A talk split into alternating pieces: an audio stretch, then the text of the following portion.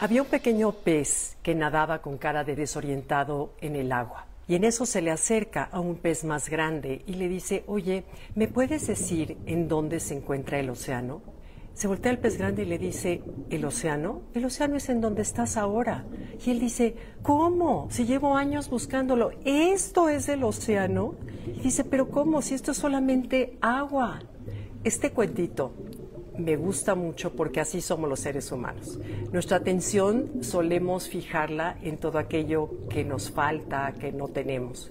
Entonces, hoy te quiero invitar a ver dónde pones tu atención si somos conscientes, porque creo que lo sabemos, pero no nos acordamos, si somos conscientes de todo aquello donde tú le mandas tu atención, es como mandarle energía, es hacer que crezca y esa energía hace que crezca una relación, un achaque. ¿Te ha pasado, por ejemplo, que en esta época de gripas, si a todo mundo le dices que traigo una gripa bárbara, es que qué gripa, es que qué gripa, la gripa se queda fascinada con toda la energía de atención que le estás dando y esa gripa que tanto te enorgullece, porque eso parece, se queda, se queda más tiempo en tu cuerpo. En cambio, si nos fijamos, por ejemplo, en nuestras relaciones, en todo aquello que la relación de la persona sí tiene de bueno, porque todos somos seres humanos y todos tenemos defectos. Y en una relación, no sé por qué solemos enfocarnos en aquello que carece la persona, en aquello que no tiene, en aquello que me gustaría como fuera, en lugar de apreciar todo lo que sí tiene de bueno. Y de veras que yo lo comprobé cuando vivía con Pablo, mi marido. Basta cambiar tu enfoque y la energía de la relación cambia. Y sin hablar y sin decirnos palabra, la energía de la relación cambia. Si me enfoco en lo positivo, él percibe esa energía positiva y me regresará con esa misma alimentación al alma, a la relación.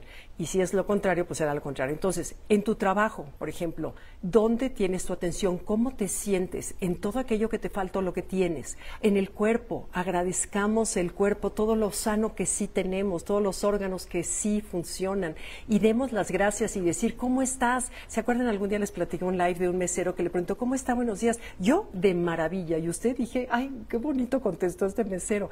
Pues bueno, de veras hay que copiar esa actitud de, pero de, de enfocar nuestra atención en lo que sí tenemos. Somos exactamente como ese, ese pez que está perdido sin darse cuenta que vive en el océano que tanto buscaba. Es ver la salud que sí hay, las relaciones que son lindas, que tenemos años. Y claro, todas tenemos defectos, todos vamos a encontrarlas. En el trabajo, por ejemplo, les comparto que esta semana acabo de tomar la decisión que voy a dejar de escribir para la semana para los periódicos porque lo que más me hace feliz es dar clases. Y de pronto eso que escuchas el corazón que te hace un llamado y te hace un llamado de, haz esto que te gusta. Entonces lo que más me gusta es dar clases y voy a enfocarme en nuevos cursos, en crear, en dar clases aquí de manera presencial.